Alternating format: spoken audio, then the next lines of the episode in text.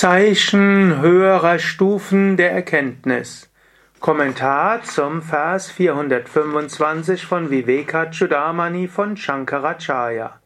Shankara schreibt, wenn angesichts von Sinnesobjekten keine Wünsche mehr auftreten, ist der Höhepunkt der Losgelöstheit erreicht. Wenn sich kein Ich-Gefühl mehr regt, ist die höchste Stufe der Erkenntnis verwirklicht. Wenn die zur Ruhe gekommenen Gedanken nicht wieder erscheinen, ist die Gedankenstille vollendet. So beschreibt er, was die Frucht ist der Erkenntnis. Angesichts von Sinnesobjekten keine Wünsche mehr auftreten. Das heißt schon, du kannst die Sinnesobjekte genießen. Angenommen, du hast etwas Gutes zu essen, vielleicht bist du eingeladen und du bekommst etwas Gutes, genieße es. Aber wenn du nachher denkst, oh, das muss ich jetzt gleich kaufen und das muss ich wieder machen und das brauche ich, dann hast du einen Wunsch. Stattdessen genieße es in dem Moment und lasse los. Oder wenn du durch den eine Wiese spazieren gehst und du siehst diese wunderschönen Blumen, genieße sie.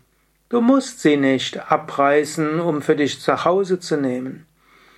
Oder wenn du jemanden siehst, der sich so wahnsinnig freut über ein schön neues Smartphone, oder wenn du jemanden siehst, der irgendwie sich so freut über ein neues Kleid, das er oder sie sich zugelegt hat, freu dich mit ihm oder ihr, ohne zu denken, will ich auch haben.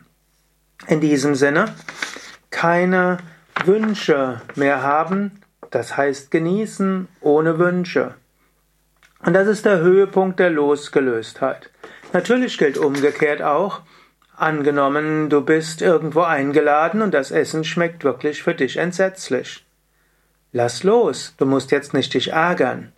Oder angenommen, du hast da irgendwas gekauft, vielleicht im Internet bestellt und es kommt an und es ist überhaupt nicht das, was du erwartet hast, lächle darüber.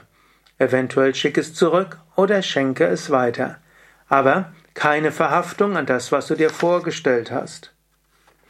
Dann sagt er auch, wenn sich kein Ich-Gefühl mehr regt, ist die höchste Stufe der Erkenntnis verwirklicht. Zum Beispiel, wenn dich jemand lobt und du entweder das Lob abwehren willst und sagst, nee, ich habe doch gar nichts gemacht und dir ist das irgendwie peinlich, dass du gelobt wirst, hast du immer noch Ich-Gefühl. Und wenn dich jemand tadelt oder eine Kritik gibt oder ein Feedback, das nicht nur positiv ist und du fühlst dich gekränkt, ist immer noch Ego da. Wenn dich jemand lobt und dir Anerkennung schenkt und du einfach nur hm, denkst, Gott hat gewirkt und Gott gehört das Lob und du das einfach zur Kenntnis nimmst und Danke sagst, dann hast du etwas erreicht.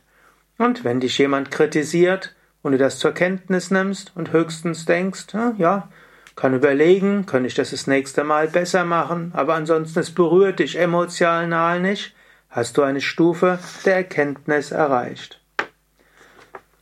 Und wenn du in der Meditation deinen Geist zur Ruhe bringst und du nicht ständig mit deinen Gedankenwellen kämpfen musst, sondern du setzt dich hin zur Meditation, Asana, du fängst an tief zu atmen und Prana zu aktivieren, Pranayama, du bringst deinen Geist in eine meditative Stimmung, Pratyahara, du konzentrierst deinen Geist auf etwas, Dharana, du lässt dich darin absorbieren, Dhyana, und jetzt geschieht Meditation ganz von selbst, dann hast du etwas erreicht. Oder wenn du dir vornimmst, du willst bewusst spazieren gehen und du gehst bewusst spazieren und dein Geist bleibt ruhig, dann hast du etwas erreicht. Du kannst überlegen, was davon hast du schon erreicht und woran willst du arbeiten. Drei Dinge eben. In Bezug auf Sinnesobjekte keine Wünsche. In Bezug auf, auf Ich-Gefühl kein Ich-Gefühl, keine Identifikation und keine neuen Gedanken, nachdem du die Gedanken schon mal zur Ruhe gebracht hast. Es ist auch eine Übung. Das ist nicht nur die automatische Frucht der Erkenntnis, sondern es geht in beide Richtungen. Wenn du höhere Erkenntnis hast, kommt all das von selbst. Aber umgekehrt, wenn du daran arbeitest, dann wird auch höhere Erkenntnis entstehen. Gelassenheit ist Frucht der Erkenntnis und Erkenntnis ist Frucht der Gelassenheit.